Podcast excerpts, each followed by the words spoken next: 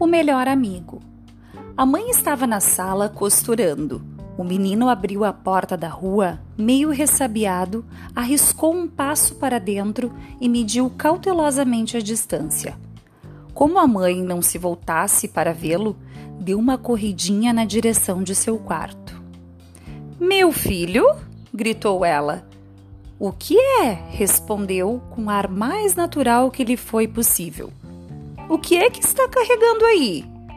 Como podia ter visto alguma coisa se nem levantar a cabeça? Sentindo-se perdido, tentou ganhar tempo. E eu? Nada. Está sim, você entrou carregando uma coisa. Pronto, estava descoberto. Não adiantava negar. O jeito era procurar comovê-la. Veio caminhando desconsolado até a sala. Mostrou à mãe o que estava carregando. Olha aí, mamãe, é um filhote. Seus olhos súplices aguardavam a decisão. Um filhote? Onde é que você arranjou isso? Achei na rua, tão bonitinho, não é, mamãe? Sabia que não adiantava. Ela já chamava o filhote de isso. E ele ainda insistiu. Deve estar com fome. Olha a carinha que ele faz. Trate de levar embora esse cachorro agora mesmo. Ah, mamãe, já compondo cara de choro. Tem dez minutos para botar esse bicho na rua. Já disse que não quero animais aqui em casa. Tanta coisa para cuidar Deus me livre de ainda inventar uma amolação dessas.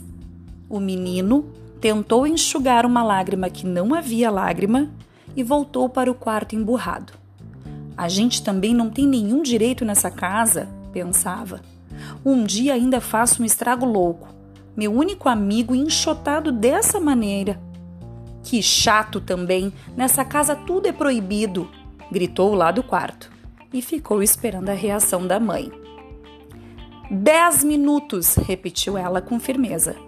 Todo mundo tem cachorro, só eu que não tenho. Você não é todo mundo. Também, de hoje em diante, eu não estudo mais, não vou mais ao colégio, não faço mais nada. Veremos, limitou-se a mãe de novo, distraída com a costura. A senhora é ruim mesmo, não tem coração. Sua alma, sua palma. Conhecia bem a mãe. Sabia que não havia apelo. Tinha dez minutos para brincar com o seu novo amigo e depois, ao fim de dez minutos, a voz da mãe inexorável: Vamos, chega, leva esse cachorro embora. Ah, mamãe, deixa, choramingou ainda. Meu melhor amigo, não tenho mais ninguém nessa vida. E eu? Que bobagem é essa? Você não tem a sua mãe? Mãe e cachorro não é a mesma coisa. Deixa de conversa, obedece a sua mãe. Ele saiu e seus olhos prometiam vingança. A mãe chegou a se preocupar. Meninos nessa idade, uma injustiça praticada e eles perdem a cabeça. Um recalque, complexos, essa coisa toda.